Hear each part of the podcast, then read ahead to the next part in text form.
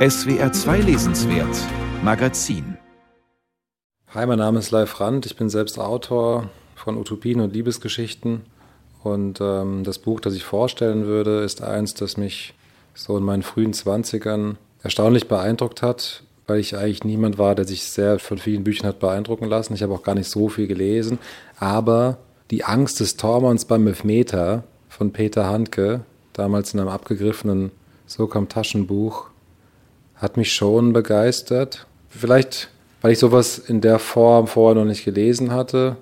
Ein Text, der äh, von Satz zu Satz sich arbeitete und dabei irgendwie Spannung hielt, obwohl es einerseits total handlungsgetrieben ist, weil die ganze Zeit Handlung auch passiert oder Wahrnehmung passiert, aber trotzdem jetzt im klassischen Plot-Sinne einfach letztlich ein Mann, ein, äh, man könnte sagen, massiv entfremdeter Mann bewegt sich durch die Stadt Wien, irrt herum und findet alles bedrohlich und unangenehm und hat immer wieder wie so Wahrnehmungspleens.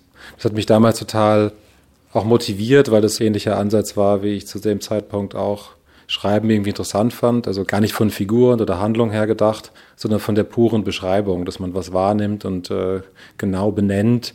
Und über diese Benennung passiert dann was, was dann irgendwie fasziniert, auf welche Art auch immer.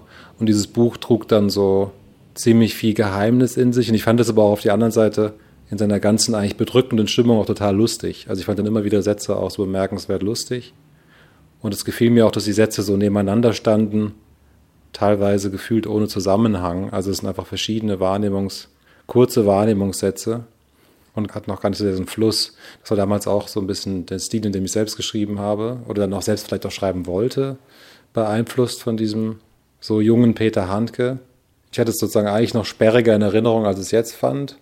Und gleichzeitig denke ich jetzt auch, ja, okay, es ist auch für mich jetzt so spürbar auch Prosa eines jungen Mannes, irgendwie jemand, der noch unter 30 ist und dann ähm, so ein bisschen eitle Wahrnehmungen auch beschreibt. Ich finde es aber immer noch ungebrochen faszinierend und der Text hat auch so eine, hat immer noch eine starke Autorität. Also jedes Wort steht an der richtigen Stelle. Ist einfach so stilistisch sehr karg und genau. Und es macht immer noch Spaß, sich da von Satz für Satz durchzuarbeiten.